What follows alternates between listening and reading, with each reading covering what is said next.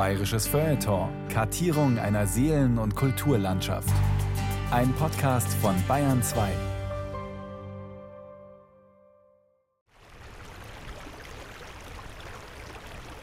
Die Isar bei Grünwald. Ein sonniger Tag im Frühsommer 1918. Perfekt für einen Sonntagsspaziergang. Plötzlich peitschen Gewehrschüsse. Ein Mann mit Cowboyhut und Waffe in der Hand bricht aus dem Gebüsch. Rufe schallen. Man hört Pferdegetrappel. Ein Reiter kommt den Weg entlang galoppiert, mit nacktem Oberkörper und Federschmuck in den langen schwarzen Haaren, das Gesicht mit dunkler Farbe beschmiert. Schüsse. Ein Cowboy und ein Indianer? Geschockte Anwohner alarmieren die Polizei. Die Leute, die da gewohnt haben, haben gar nicht so richtig mitbekommen, was da los ist, die dann die Polizei holten. Und am manchmal gab es sogar Verhaftungen und ähnliches, weil da irgendwelche seltsam verkleideten Leute durch die Wälder geschlichen sind und die Anwohner nicht wussten, was da überhaupt dahinter steckt. Was da dahinter steckt, sind die Dreharbeiten zu einem Film, genauer zu einem Western. Der wilde Westen? Südlich von München? Im Kriegsjahr 1918? Wie kann das sein?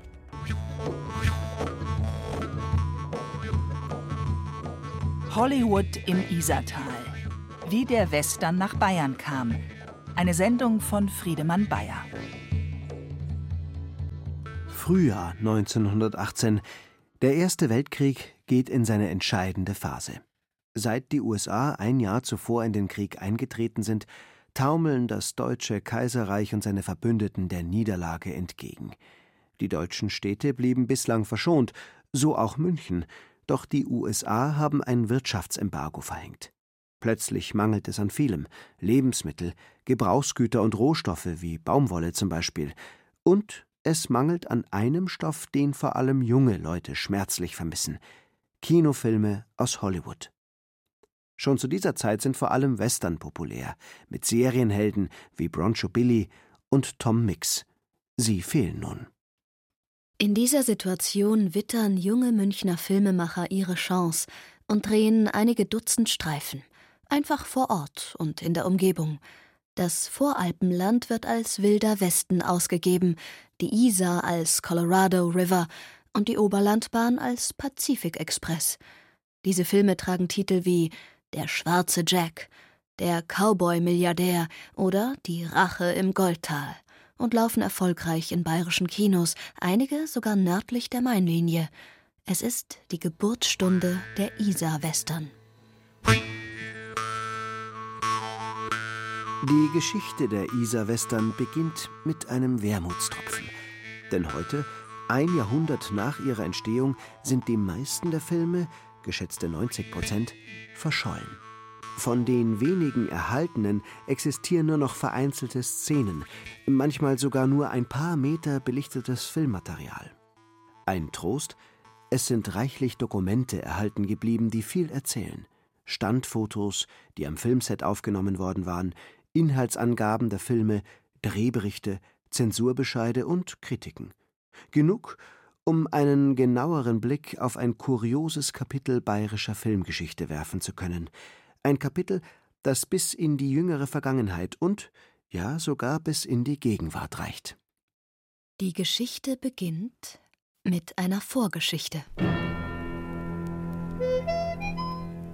Kapitel 1 Der Ochsenwilli auf der Wiesen oder München im Wildwestfieber. Im Frühjahr 1889 reist der US-Amerikaner William Frederick Cody, alias Buffalo Bill, mit mehr als 200 Akteuren, 300 Tieren und einem kompletten Fuhrpark nach Europa, um auf der Pariser Weltausstellung seine Wild West Show zu präsentieren. Cody war Ende der 1860er Jahre in den USA durch den rekordverdächtigen Abschuss von 4000 Bisons zu Berühmtheit gelangt. Er legt im Auftrag einer amerikanischen Eisenbahngesellschaft, um die Bauarbeiter ihrer Pazifikstrecke mit Fleisch zu versorgen. Dass Cody damit den Ureinwohnern die Lebensgrundlage entzog, schien nicht weiter zu stören. Mit seinem ausladenden Hut, dem stattlichen Backenbart, der prächtig verzierten Lederkluft und einer Flinte im Arm inszeniert sich Buffalo Bill als Prototyp des verwegenen Westerners. Eine Zeitung charakterisiert ihn wie folgt: Er tritt immer als rettender Engel auf und erschießt Indianerhäuptlinge. Cody wird als Buffalo Bill zur Galionsfigur eines Live-Spektakels, das fünf Jahre vor Erfindung des Kinos einen Eindruck von Menschen, Tieren und Brauchtum des Wilden Westens vermitteln soll und bei den Bewohnern der alten Welt eine Begeisterungswelle auslösen wird.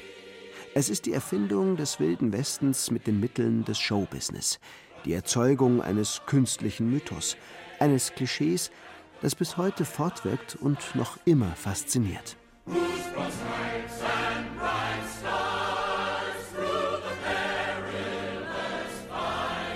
Nach ausgedehnten Gastspielaufenthalten in Spanien und Italien beginnt im Frühjahr 1890 die große Deutschlandtournee der Buffalo Bill Wildwest Show durch ein Dutzend Großstädte.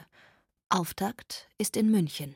Hier treffen Anfang April zwei Sonderzüge mit den Beteiligten dieses Zirkusunternehmens der besonderen Art ein. Mit dabei 100 Cowboy-Darsteller und knapp ebenso viele nordamerikanische Ureinwohner, vulgo Indianer. Außerdem 180 Pferde, 18 Büffel, Ochsen, Elche, Esel und zwei Hirsche. An der Schwanthaler Straße wird ein Zeltlager errichtet, auf der benachbarten Theresienwiese eine Arena, so groß wie elf Fußballfelder. Am 19. April 1890 ist es soweit. 6000 Zuschauer drängen sich auf den Tribünen zur Eröffnungsvorstellung. Zu den Ehrengästen gehören Prinz Ludwig von Bayern und seine Familie. Schnell wird Buffalo Bill von den Münchnern sprachlich eingemeindet und heißt jetzt Ochsenwilli. Es war eine richtige Wild-West-Show mit der amerikanischen Nationalhymne, die gespielt wurde. Da sind da diese 100 oder noch mehr Leute eingeritten auf Pferden. Das war natürlich schon ein tolles Spektakel. Und dann gab es natürlich Annie Oakley als Meisterschützin, die ja auch rückwärts geschossen hat über einen Spiegel und eine Zigarette aus dem Mund von irgendwelchen Freiwilligen, wo es eben auch Verfolgungsjagden gab Postkutschenüberfall und die Postkutsche wurde dann gerettet, wieder von einer anderen Truppe. Also war richtige Action geboten und es dauerte ja zweieinhalb Stunden, also ein richtiges Spektakel. Der Heimatforscher Hermann Wilhelm hat in seinem Heidhauser Stadtteilmuseum eine Ausstellung über München und der Wilde Westen gezeigt und mehrere Publikationen dazu verfasst. Als besondere Attraktion der Buffalo Bill Show konnten Zuschauer in einer Postkutsche mitfahren und darin einen Überfall live als Passagiere erleben. Neben den Tieren, den Cowboy-Nummern und Indianertänzen faszinierte die Zuschauer besonders, dass es eine Art Soundtrack dazu gab. Hermann Wilhelm mit Musikuntermalung, ganz modern, also wie im Kino. Das kann man sich natürlich gut vorstellen, wenn da die Show war und gleichzeitig die Musik, dann war das für die Leute natürlich ganz was Neues. Buffalo Bills Show ist nicht die einzige, die Menschen aus fremden Kulturen einem zahlenden Publikum vorführen. Im ausgehenden 19. Jahrhundert, der Hochzeit des Kolonialismus, blüht auf Jahrmärkten das Geschäft mit sogenannten Völkerschauen. Also man konnte da zuschauen, wie Eskimos gelebt haben oder eben irgendwelche afrikanischen Völker und die am populärsten waren diese Indianerschauen. Es gibt dann sehr kritische Zeitungsartikel, auch damals schon, wo von Menschenzoos die Rede war und deutlich wurde, wie ausbeuterisch diese Veranstaltungen waren. 18 Tage lang gastiert Buffalo Bill mit seiner Truppe auf der Theresienwiese, ehe er weiterzieht. Allein in München werden mehr als 200.000 Zuschauer gezählt. Die Show wird zur Initialzündung einer europaweiten Begeisterung und Schwärmerei für Amerika und den sogenannten Wilden Westen, quer durch alle Gesellschaftsschichten und Altersklassen. In einer Zeit, in der das alte Europa in Konventionen und Traditionen erstarrt ist, sind die Menschen empfänglich für den Traum von Freiheit und Abenteuer. Das romantisierende Bild von der Eroberung der neuen Welt kommt da gerade recht. Auch wenn es 1890 kaum noch zur tatsächlichen Lebenswirklichkeit des inzwischen weitgehend erschlossenen nordamerikanischen Kontinents passt. Und die damit verbundenen Gräueltaten gegen die amerikanischen Ureinwohner schlichtweg ausgeblendet werden.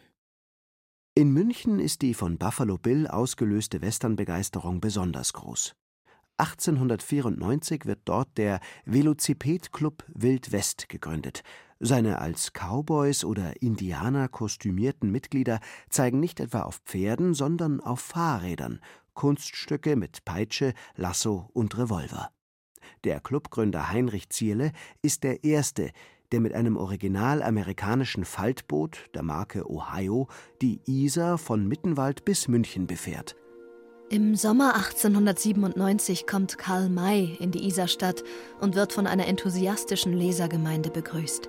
Der Erfinder von Winnetou, Old Surehand und Kara Ben Nemsi, der angeblich schon alle fünf Erdteile bereist hat, nennt Bayern seine geistige Heimat.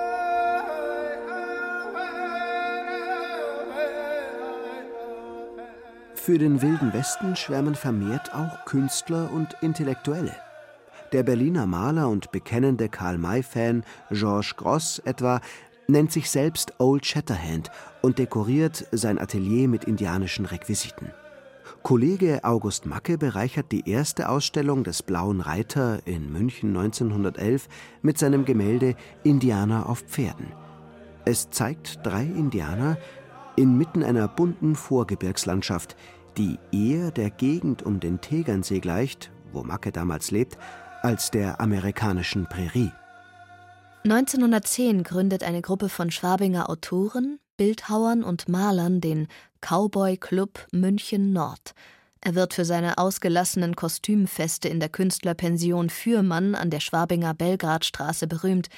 1913 schließlich wird der Cowboy Club München aus der Taufe gehoben, der älteste noch heute bestehende Verein seiner Art in Deutschland.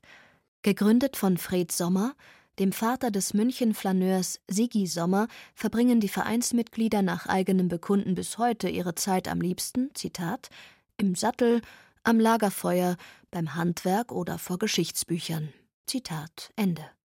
Ehrenmitglieder waren und sind unter anderem die früheren Münchner Oberbürgermeister Hans-Jochen Vogel und Christian Ude.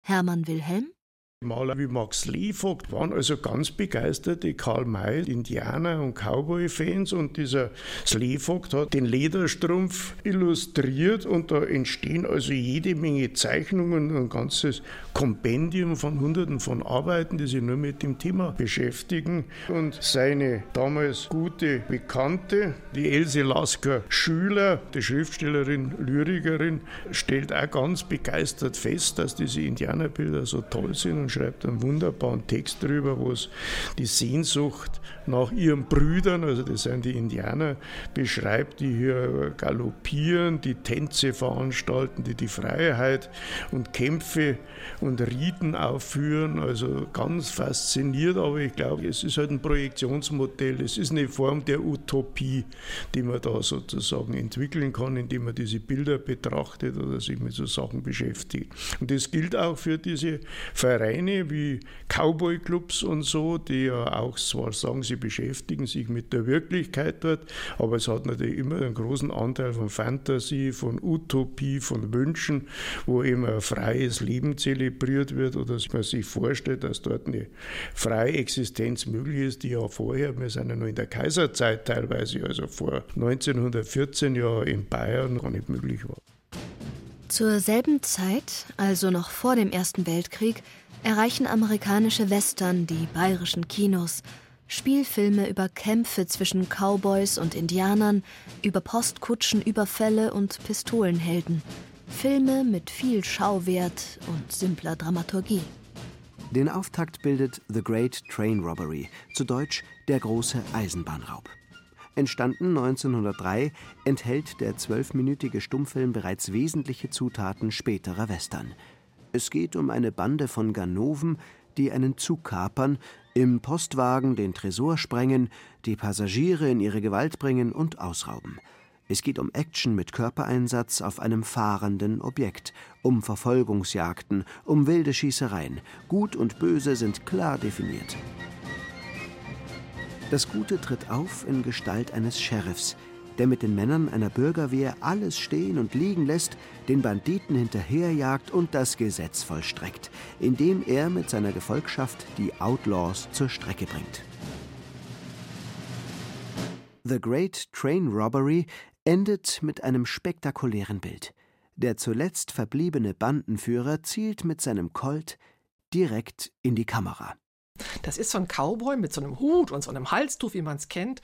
Und der ist so koloriert und der schießt in die Zuschauerreihen hinein. Und dieses berühmte Bild, diese berühmte Einstellung, die ganz oft woanders rein montiert worden ist, das stammt aus dem großen Eisenbahnraub. Insofern kann man sagen, eigentlich das Genre Western ist so alt wie das Kino selber.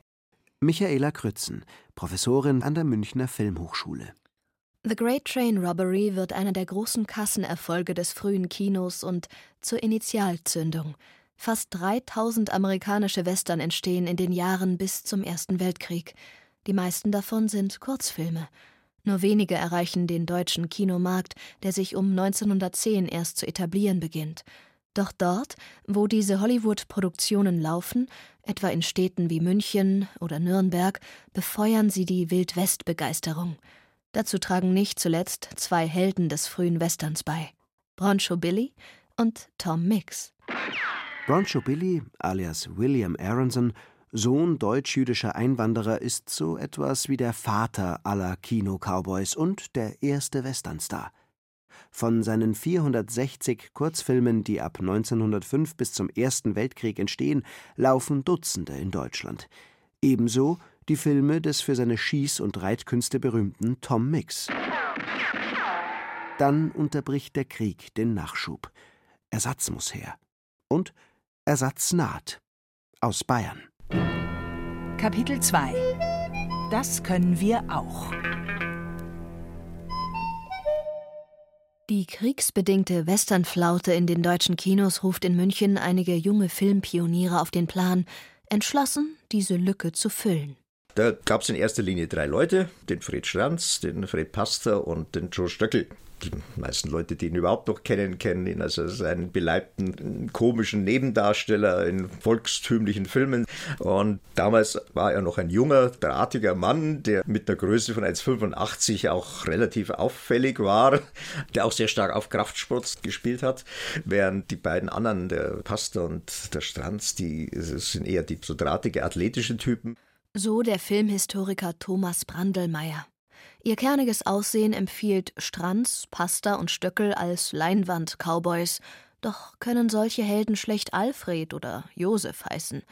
Aus Alfred Stranz und Alfred Pasta wird also Texas Fred oder Texas Fox.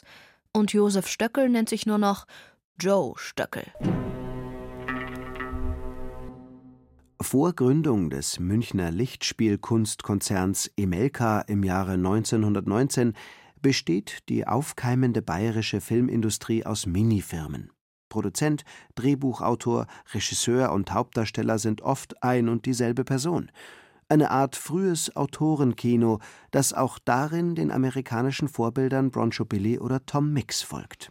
Insgesamt tummelt sich nach 1910 in München ein gutes Dutzend Kleinunternehmen, die Genrefilme und Serien herstellen. Peter Ostermeier, der spätere Gründer der Filmstudios Geisel-Gasteig, setzt mit seiner Münchner Kunstfilm auf Heimatgeschichten. Krimiserien dreht Ernst Reicher. Er hat nach amerikanischem Vorbild die Figur des Meisterdetektivs Stuart Webbs erfunden, die er auch gleich selbst verkörpert. Die Wildwest Film Company, kurz Vivefico, produziert, wie es der Firmenname verheißt, überwiegend Western. Schließlich August Arnold und Robert Richter.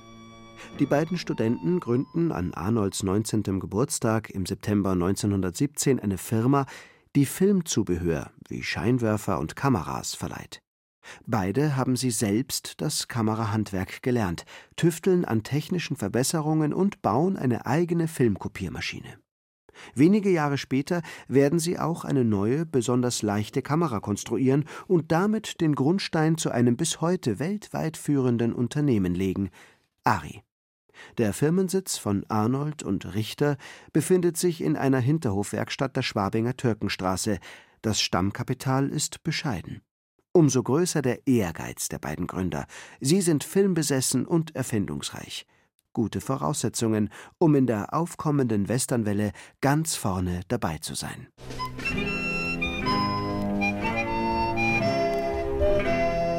Warum wurde ausgerechnet München zum Zentrum dieser Welle? Thomas Brantelmeier. Also das war eigentlich eine durchaus naheliegende Idee. Äh, wenn man sich die Voralpenlandschaft anschaut, dann ist es ähnlich wie wenn man am Rande der Rockies sich befindet. Äh, man konnte auch alles, was vorhanden war, kostenlos benutzen. Also nicht nur die Landschaft, sondern auch die, die Schuppen, die Wirtshäuser, die Bauernhöfe. Man hat das ein bisschen umdekoriert auf Western und das war's.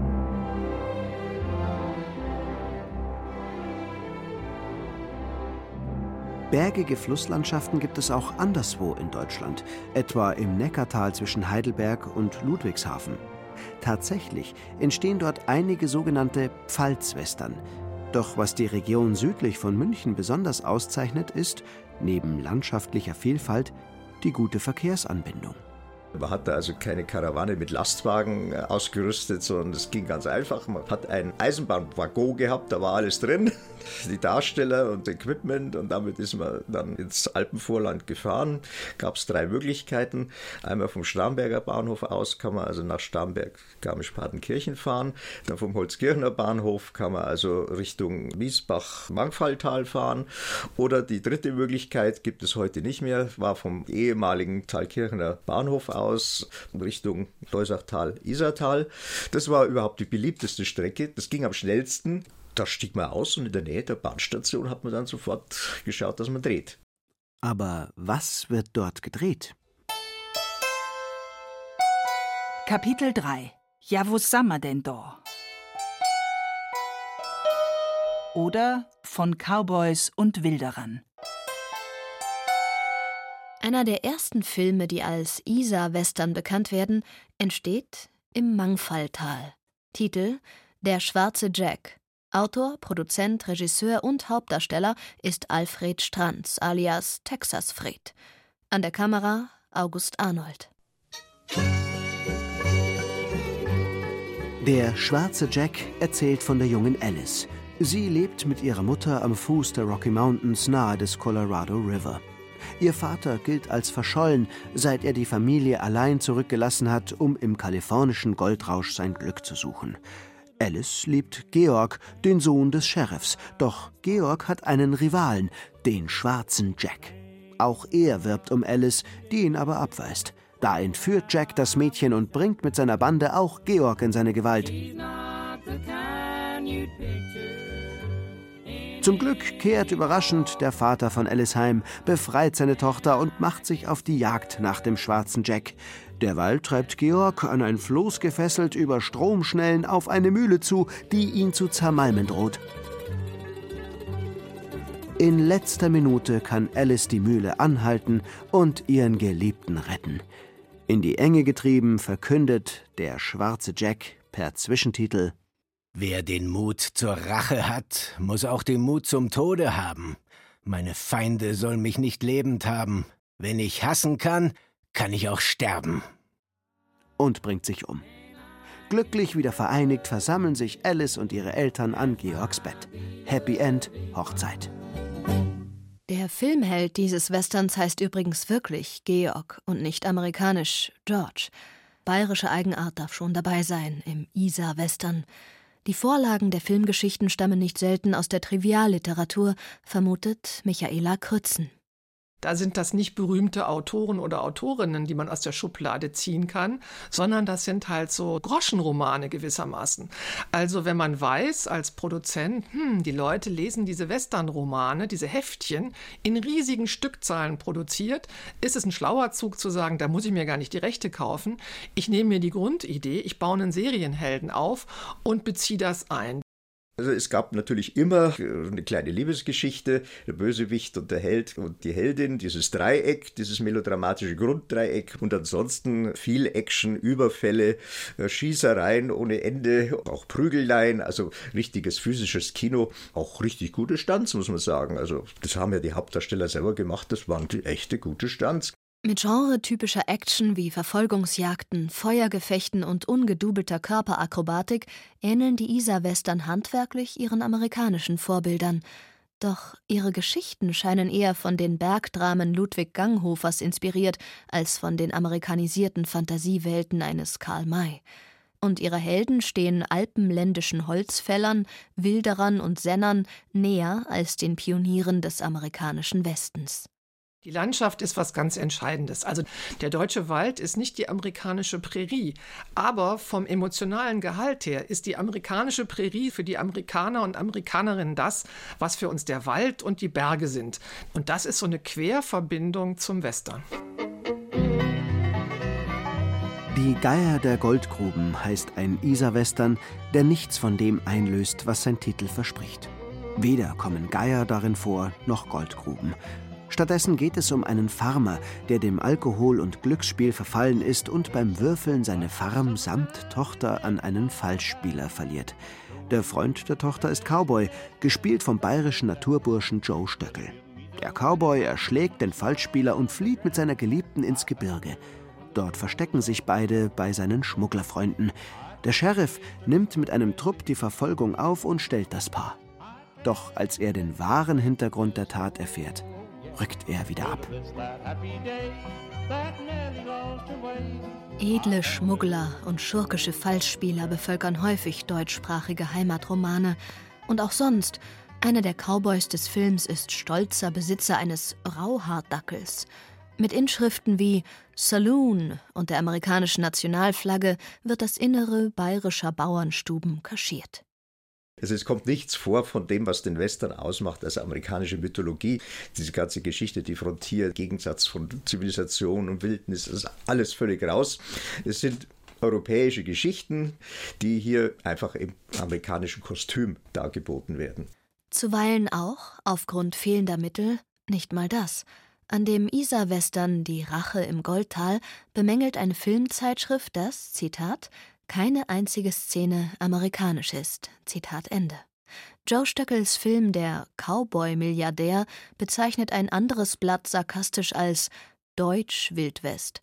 Und der Kampf um den Goldfund wird vom Filmkurier dafür getadelt, dass, Zitat, man mit Münchner Vorortwaggons von Kalifornien nach New York fährt.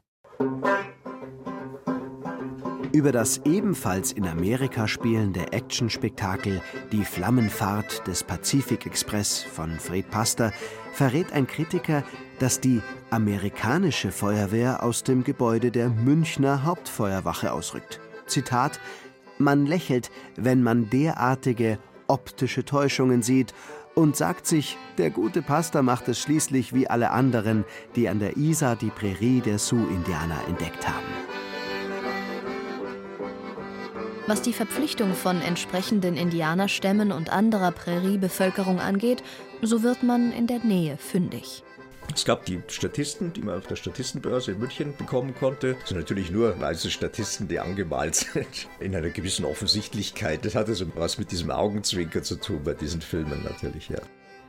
Weiße Statisten, die keine Scheu davor haben, sich dunkel bepinseln zu lassen, um sich in den Schwarz-Weiß-Filmen optisch klar abzuheben – dass die heute als Blackfacing bezeichnete Praxis problematisch sein könnte, weil damit Menschen herabgewürdigt werden, dürfte den Machern der Isar-Western vermutlich fremd gewesen sein. Es gab keine großen Stars da, also es gab allerdings Leute, die später Stars wurden, also in Nebenrollen, die sich da ihre ersten Sporen verdient haben. Und dann gab es natürlich noch so Prominente in Nebenrollen, äh, was man in erster Linie aus der Literatur oder von Fotos her weiß. Das kam aus der Schwabinger Bohème. Man hat sich zum Beispiel im alten Simpel getroffen und da hat das für Lust, wirklich lustig gefunden, da mal mitzuwirken als Statist, Kathi Kobus als Wirtin, dann in einem Wildwest-Lokal. Kathi Kobus steht normalerweise hinter dem Tresen ihrer angesagten Künstlerkneipe Simplicissimus in der Münchner Türkenstraße, Stammlokal von Dichtern, Malern, Studentinnen der Nahen Kunstakademie und Berufsvisionären, aber auch von Schwabinger Jungfilmern der ersten Stunde wie Stranz, Stöckel oder den Freunden Arnold und Richter. Die üppige N60erin Kathi Kobus, Tochter eines Traunsteiner Pferdehändlers, ist als resolute Saloonchefin des Isar-Westerns, die Flammenfahrt des Pazifik-Express, eine echte Erscheinung. Die Lust an Kostümierung und Spiel ist ein urbayerischer Charakterzug, meint der Münchner Drehbuchautor Moritz Binder. Der Bayer mag's theatral dieses Spielerische ist was zutiefst Bayerisches. Also da braucht man sich ja nur einmal Neuschwanstein anzuschauen, was im Endeffekt ja eine große Theaterkulisse ist. Eine Gralsburg nach Wagner Vorbild, die er sich da gebaut hat, ist eigentlich genauso eine Theaterkulisse, wie, wenn man ehrlich ist, die bayerische Tracht irgendwie auch ein Kostüm ist. Und da gehört das Verkleiden dazu und da liegt natürlich der Western als große Spielwiese der Kostümierung sehr nahe. Moritz Binder hat sich schon als Student der Münchner Filmhochschule intensiv mit der bayerischen Spielart des Western beschäftigt. Da gibt es ja auch Berichte, dass dann Horden an Darstellern Drus beschmiert durch die Isarauen gegangen sind und die Spaziergänge die Polizei gerufen haben, weil sie nicht wussten, dass da gerade ein Western gedreht wird. Doch es sind nicht nur Anrainer des Isartals, die aufgeschreckt werden, es kann dies auch Bahnreisenden wie dem Journalisten Ludwig Bauer auf dem Weg ins Voralpenland widerfahren, der im Sommer 1920 von den Dreharbeiten eines Isar-Westerns mit dem Titel Die Eisenbahnräuber berichten will. Rasch erklomm ich den bereits sich in Bewegung setzenden Zug. Greenhorn! brüllte mir auf der Plattform eine Stimme entgegen. Bei meinem Eintritt in das Abteil überflog mein Auge sogleich eine Gruppe wild entschlossener, verwegen aussehender Gestalten mit breiten Sombreros auf den Schädeln und mit riesigen Revolvern im Gürtel. Ungeheure Sporen klirrten an den Reitstiefeln der Männer. In einem anderen Abteil erspähte ich einige totschicke Cowgirls. Sogleich war ich höchst völkerversöhnlich gestimmt. Da fuhr plötzlich ein Zittern, Stoßen und dann ein Ruck durch unseren letzten Waggon. Die Kerls hatten das verteufelte Kunststück fertiggebracht, in laufender Fahrt den letzten Wagen unbemerkt abzukuppeln. Wir sahen noch, wie unser Zug ohne Kenntnis unserer Situation um eine ferne Waldecke bog. Rasch waren wir ausgeplündert. Einige Damen waren bei der etwas gründlichen Leibesvisitation in Ohnmacht gefallen. Nun nahte aber auch schon die Rettung. Aus der Waldesecke kam in voller Fahrt unser Zug zurückgedampft. Vorn an der Maschine hing weit über den riesigen Cowcatcher gebeugt, das Lasso über den Kopf wirbelnd, unser verwegener Cowboy und Sportsmann Fred Stranz, genannt Texas Fred, der Schrecken aller Eisenbahnräuber. Er zeigte uns dann ein Reiterbravourstück, als er im gestreckten Galopp mit seinem Gaul herankam, sich auf den im rasenden Tempo heranrollenden Zug hinüberschwang, wie eine Wildkatze das Dach erkletterte, von Wagen zu Wagen sprang, um sich dann endlich auf den Tender der Maschine hinabzulassen. Das macht ihm so leicht keiner nach. Doch, die, die das alles in bewegte Bilder fassen müssen, die Kameraleute. Beim Dreh von Die Eisenbahnräuber August Arnold und Robert Richter. Die hatten ziemlichen Stress, die Kameraleute. Erstens deswegen, weil sie bei sehr vielen dieser Stunts mitmachen mussten. Praktisch, wenn er oben am Zug rumklettert, musste er auch oben mit seiner Kamera am Zug rumhantieren. Also durchaus akrobatische Leistungen. Äh, zum anderen mussten die natürlich von Zeit zu Zeit feststellen, ob das überhaupt alles was geworden ist. Also nach München ins Labor entwickeln, anschauen und dann wieder zurück. Im Fall des Eisenbahnräubers fällt das Ergebnis positiv aus. Eine Zeitung lobt den Isar-Western als gelungenes Beispiel dafür, dass dieses Genre in Deutschland eine Vollkommenheit erzielt hat, die die amerikanischen Originalwerke nicht mehr befürchten lässt.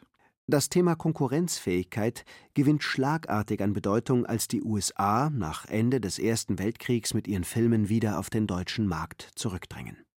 Auch wenn einige qualitativ hochwertige Isar-Western entstehen, die Mehrheit kann mit der aufwendig gedrehten Konkurrenz aus Hollywood nicht mithalten und gerät ins Hintertreffen. Thomas Brandlmeier das war dann auch eine Sache, die immer in den Kritiken äh, diskutiert wurde, dass das doch alles sehr deutsch ist und nicht so professionell wie die Amerikaner und so weiter. Das heißt also, man musste schon noch billiger sein als die Amerikaner. Damit die Filme überhaupt ihren Weg auf die Leinwand fanden. Doch in welchen Häusern liefen die Isar-Western?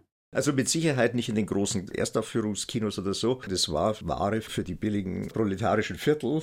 Auch hier regional in erster Linie. Also es war schon schwierig, überhaupt mit solchen Filmen auf den Berliner Markt zu kommen. Wenn ich mir vorstelle, man hätte versucht, so einen Film in Amerika zu vermarkten, dann höchstens als, als Parodie. Also, also es war eine billige, begrenzte, lokale Produktion.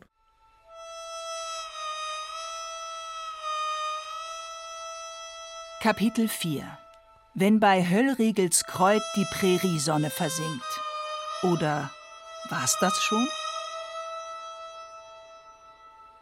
Es ist nicht nur die Rückkehr amerikanischer Filmproduktionen auf den deutschen Markt, die den Machern der Isar-Western zu schaffen macht, es ist auch die Wiedereinführung der Zensur ab 1920.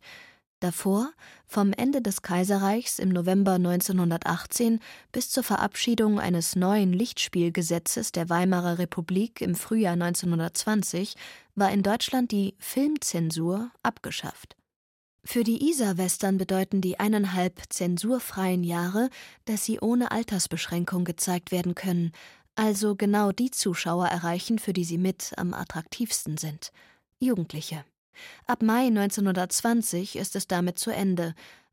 Aus dem Zensurbescheid der Prüf- und Oberprüfstelle zu dem Film Feuerteufel Inhalt des Bildstreifens ist eine Indianergeschichte, wie sie in der jugendlichen Personen zugänglichen Schundliteratur üblich ist. Die Feuerteufel sind eine Verbrecherbande, die im wilden Westen mit Morden und Sängen die Arbeit der Farmer stört, Banken beraubt, Masken vor dem Gesicht, in die Behausungen der Landbewohner eindringt, Menschen tötet und wahllos verschleppt, Brücken sprengt und in irgendwelchem Zusammenhang mit Indianerbanden durch sieben lange Akte ihren Unfug treibt, bis dann endlich der Hauptträger der Handlung in dem Führer der Feuerteufel seinen eigenen Bruder erkennt, der vor Jahren wegen Eigentumsvergehen flüchtig geworden ist.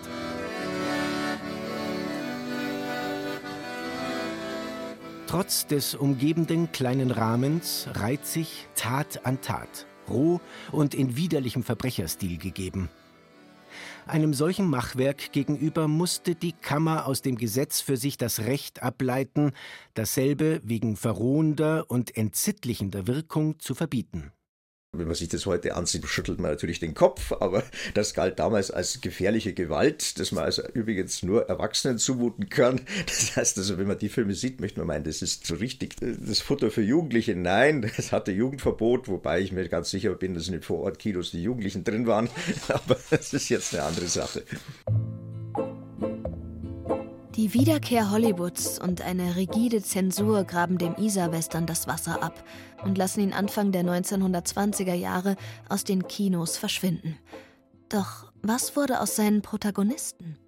Fred Pastor beendet nach seinem Actionspektakel Die Flammenfahrt des Pazifik-Express seine kurze Karriere als Regisseur und taucht nur noch als Nebendarsteller auf.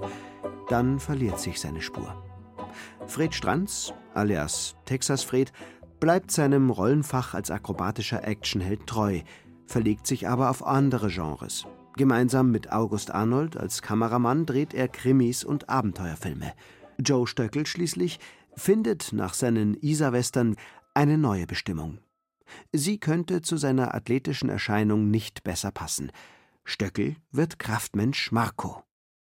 Angelehnt an das Vorbild des italienischen Kinoserienhelden Maciste, ein herkulisches Mannsbild früher Monumentalfilme mit gigantischen Kräften und eine Art Vorfahre des unvergessenen Bud Spencer, räumt Kraftmensch Marco, alias Stöckel, jedes Hindernis aus dem Weg.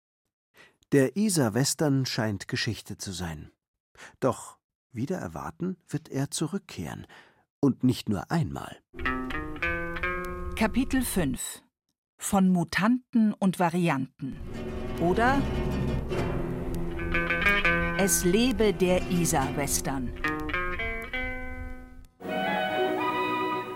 Drei Jahrzehnte nach dem Ende der stummen Isar-Western lässt Joe Stöckel ihre turbulente Ära nochmal aufleben. Unter Mitwirkung des Cowboy Club München entsteht 1951 die Komödie Wild West in Oberbayern mit Stöckel in der Hauptrolle. Er hat sein Rollenfach erneut gewechselt und verkörpert jetzt urbayerische Mannsbilder. In diesem Fall Alois Salvermoser, Chef des Dorfgasthofs Ochsenwirt im Isartal, in das eine Berliner Filmproduktion einfällt, um einen Western zu drehen. Dem Hausherrn wird die Rolle eines Indianerhäuptlings angetragen. Ja, das wäre also der Kriegsschmuck des wilden Büffels. Sache, was, Herr Regisseur? Fabel. Also zugehen tut's wie wirklich bei den Indianern. das ist er. Wer? Der wilde Büffel. Nein, das ist der wilde Ochse. Na, ich mache aus dem Ochsen einen Büffel. Sie werden sehen, das ist eine Entdeckung wie die Greta Garbo. Der wilde Büffel, wie er leibt und lebt. Schon engagiert. Sie spielen den Häuptling der Schwarzfuß-Indianer. Ja, völlig. Gemacht. Oh, nein, nein. Ich bin die Lola aus der Prärie. Die Dreharbeiten gestalten sich turbulent bis chaotisch.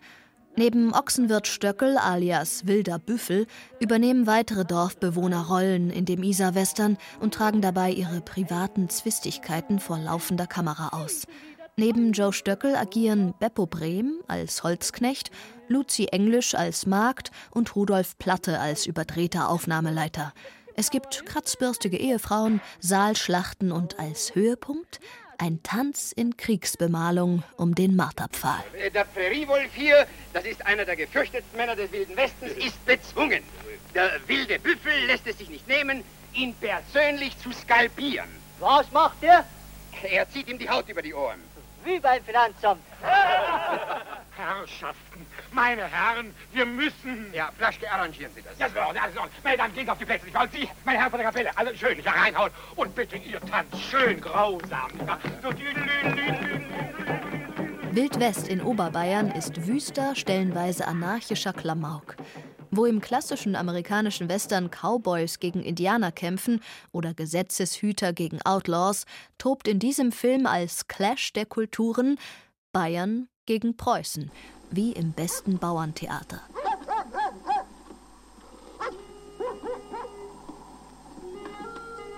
Zwei Jahrzehnte später, Anfang der 1970er Jahre, lebt der Isar-Western erneut auf. Diesmal jedoch auf alles andere als parodistische Art. Es entsteht ein Film, der zum ersten Mal mit bisherigen Genre-Klischees bricht. Ein Film, der es bis in die USA schaffen wird und bei American Natives auf großes Wohlwollen trifft. Abend. Ich habe Ihr Feuer gesehen und Ihren Kaffee gerochen. Ich bin Ben Johnson. Ich habe 15 Meilen von hier eine Ranch. Jakob Precht. Man nennt mich Alaska. Sie sind neu hier. Hm. Haben Sie nichts von Indianern bemerkt? Indianer? Nein, wieso? So beginnt Haag Bohms Film Chetan, der Indianerjunge.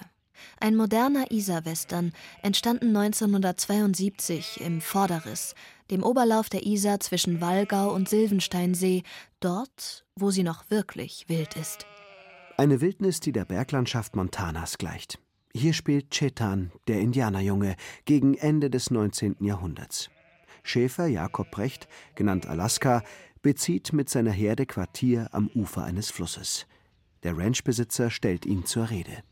Wie lange wollen Sie denn hier bleiben? Ich werde hier überwintern, denke ich. Unmöglich, das ist meine Weide. Nach dem Gesetz der Vereinigten Staaten ist das Land öffentliches Eigentum. Jeder kann es benutzen. Ich riskiere meinen Skalp und säubere mit ein paar Nachbarn die Gegend von den Indianern und da kommt so ein Schäfer und will mir die Winterweide stehlen. Wenn ich wieder hier vorbeikomme, dann sind Sie weg, verstanden? Alaska widersetzt sich und bleibt. Außerdem befreit er einen Indianerjungen, den Rancher Johnson als Viehdieb gefangen hält und stellt ihn als Gehilfen ein. Doch Chetan, der Junge vom Stamm der Lakota-Indianer, schweigt beharrlich, verweigert sich den Befehlen des Schäfers und geht seine eigenen Wege. So vergeht eine Stunde des Films. Dann beginnt Chetan unvermittelt zu sprechen. Die Weißen haben den Lakota das Land gestohlen und sie in Reservate gesperrt. Aber sie haben die Büffel getötet. Und sie haben die Lakota getötet. Aber dich haben sie nicht getötet. An dem Tag, an dem sie mich gefangen hatten, war ich viele Stunden vom Lager entfernt. Was willst du jetzt tun? Hark Bohm, bekennender Western-Fan und linker Filmemacher im München der späten 60er Jahre, hat für seinen ersten abendfüllenden Spielfilm vor allem ein politisches Motiv. Die Grundidee entstand aus einer Empörung, die uns beherrschte gegen die Herrschenden in den USA und in deren Filmen bis zu dem Zeitpunkt die Indianer immer die Bösen waren. Es war fast unerträglich zu sehen, wie in allen Western die Indianer Verbrecher sind, wilde, eigentlich gar keine Menschen. Und das hat mich wirklich empört. Ich wollte etwas Gerechteres erzählen oder so. Es waren ja solche Wahnsinnsansprüche, die man da hatte. Eigentlich hätte Chetan, der Indianerjunge, im damaligen Jugoslawien entstehen sollen, dem Schauplatz vieler Karl-May-Verfilmungen. Doch fehlendes Geld zwang den Regisseur, im bayerischen Voralpenland zu drehen. Wie ließ sich da der Eindruck der amerikanischen Prärie erzeugen? Ich wollte das wirklich einführen als Wildnis. Und daher äh, läuft dann Skunk durch die Gegend und es schwimmt eine Otter durch die Isar und all das. Im Film wirkt auch ein bayerischer Cowboy-Club mit. Er liefert Requisiten für eine Zeltstadt der Lakotas. Und die Hobby-Cowboys spielen auch selbst mit. Ansonsten setzt Hagbooms Film auf die Landschaften des oberen Isartals. Er zeigt das harte Leben in einer Natur, die nichts Liebliches hat, ihren Bewohnern nichts schenkt. Bohm erzählt die Geschichte einer zaghaften Annäherung, wie aus Fremdheit Freundschaft wird. 1975 wird Chetan, der Indianerjunge, vom American Indian Film Festival nach San Francisco eingeladen und ausgezeichnet. Und Hark, mein Vorname, ist offensichtlich auch ein Vorname bei den Lakota und heißt Falke. Daher haben die Leute da gedacht, ach, das ist einer von uns, ja. Und erst als ich da erschien, da haben sie dann den Preis in einen Ehrenpreis verwandelt. Das hat mich sehr gefreut, sehr gefreut, muss ich sagen. In ihren Filmgeschichtsvorlesungen an der Münchner Hochschule für Fernsehen und Film behandelt Michaela Krützen auch die ursprünglichen Isar-Western. Glücklicherweise kann sie den Studierenden Fotografien zeigen, die am Originalfilmset entstanden und erhalten geblieben sind. Ich zeige dann ein paar Standbilder aus den Isar-Western und es gibt aber regelmäßig einen Lacher, weil die Standbilder, da sieht das Ganze dann doch so ein bisschen eigentlich aus wie so eine Verkleidung, die man im Rheinland zum Karneval anlegen würde. Also das heißt, das stößt eher auf so ein skurriles Interesse, als dass jetzt eh irgendjemand sagen würde, Mensch, da mache ich einen neuen Filmstoff draus. Ich warte aber eigentlich darauf. Und wenn ich noch oft genug über den Isar-Western spreche, dann glaube ich, dass es irgendwann zumindest ein Kurzspiel Film gibt, der uns zeigt, wie die Isar-Western am Flaucher gedreht worden sind. Anlässlich des 100. Geburtstags der von August Arnold und Robert Richter gegründeten Firma Arri, wir erinnern uns, die todesmutigen Kameraleute der ersten Stunde, wurde 2017 ein Drehbuchwettbewerb für einen Isar-Western veranstaltet, um das Genre neu zu beleben. Gewonnen hat ihn der Autor Moritz Binder, damals Student an der Münchner Filmhochschule. Titel seines Drehbuchs Der fünfte Reiter. Vor über 200 Jahren, 1816, fiel in Bayern der Sommer aus. Es schneite im Juli, die Ernte verrottete auf den Feldern und die Menschen litten großen Hunger. In diesem Schicksalsjahr machten sich Alois und Franz auf die Suche nach ihren alten Waffenbrüdern. Sie waren einst bayerische Kavalleristen in Napoleons großem Krieg gegen Moskau. Von 33.000 bayerischen Soldaten kehrten nur etwa 3.000 zurück. Darunter die vier gebrochenen Deserteure Alois, Franz, Karl und Xaver. Die selbsternannten apokalyptischen Reiter versteckten eine Kiste russisches Raubgold in den Isarauen. Doch zwei der vier Männer sind verschwunden ebenso wie der Goldschatz, den sie nach Napoleons Niederlage heben wollten. Eine apokalyptische Jagd beginnt, die Isar entlang Richtung Westen. Moritz Binders Drehbuch gibt nicht vor, in den Weiten der amerikanischen Prärie zu spielen. Sein Isar-Western erzählt eine bayerische Geschichte, jedoch mit Charakterzügen eines echten Westerns. Ganz früh feststand für mich in der Stoffentwicklung, dass man, wenn man einen Isar-Western macht, schon auch erzählt, dass es sich um die Isar handelt und dass es jetzt keine Cowboys aus Texas und Kentucky sind, sondern eben Männer aus Landsberg und aus München und aus Ergolding. Dann aber, was man wirklich mitnimmt aus den alten Western, ist das bäuerliche Personal, die Ausgeliefertheit das Abenteuer in der Natur, die Liebe zur Bewegung, die Liebe zur Verfolgung, das Existenzialistische, was ja den Western extrem prägt. Daraus entstanden ist dann eine Geschichte, die entlang der Isar spielt, eine Abenteuerreise an diesem Fluss. Noch steht die Finanzierung nicht, doch Moritz Binder glaubt fest an die Realisierung seines Films.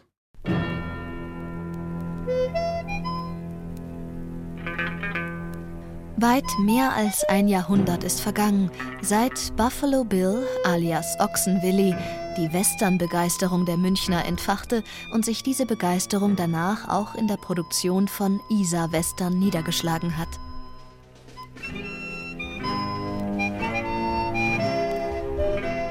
Heute ist der klassische Western als Genre aus den Kinos praktisch verschwunden. Michaela Krützen der alte, der klassische Western, der hat natürlich immer eine äußere Reise. Also es gibt immer eine Aufgabe, die man erfüllen muss. Jemand wird entführt, die Jungs ziehen los, um den zu befreien. Ein Böser kommt in die Stadt, die Jungs müssen die Stadt verteidigen. Also wenn man einen klassischen Western anguckt, gibt es eine klare Aufgabe, die muss gelöst werden. Im zweiten Akt sind die ganzen Prüfungen, im dritten ist die Auflösung. Wenn man sich jetzt Brokeback Mountain und The Power of the Dog anschaut, dann sind das Beziehungsdramen, die da passieren. Und zwar nicht einfache Liebesgeschichten, sondern es sind immer komplexere Figurenkonstellationen, da ist immer mehr mit einbezogen. Das heißt also, es sind Geschichten über, sag ich mal, Leidenschaften, über unterdrückte Leidenschaften, eigentlich über ganz große Gefühle. Und das klassische Genre für die ganz großen Gefühle, das war ja mal das Melodram. Und ups, sind die großen Gefühle jetzt in dem Genre gelandet, wo sie eigentlich gar nicht hinzugehören scheinen, nämlich im Western. In einem Western also, der nur noch dem Namen nach einer ist.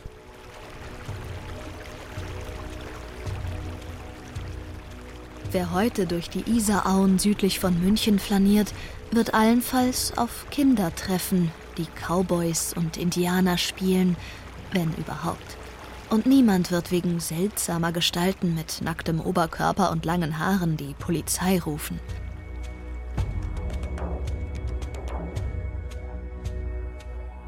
Auch wenn die Filme verloren sind, die Isar-Western bleiben im Gedächtnis, als Kulturgut aus den Kindertagen des Kinos, so urig wie exotisch, so skurril wie spielfreudig, so unfreiwillig komisch wie melodramatisch.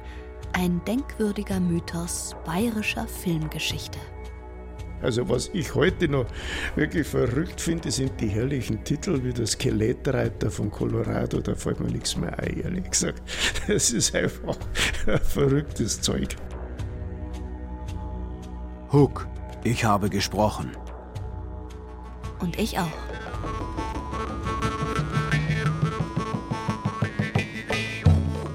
Sie hörten Hollywood im Isartal, wie der Western nach Bayern kam. Ein bayerisches Feuilleton von Friedemann Bayer, der auch Regie führte. Es sprachen Laura Mehr, Werner Hertel und Thomas Koppelt. Ton und Technik Andreas Lucke. Redaktion Lydia von Freiberg. Eine Produktion des Bayerischen Rundfunks 2022.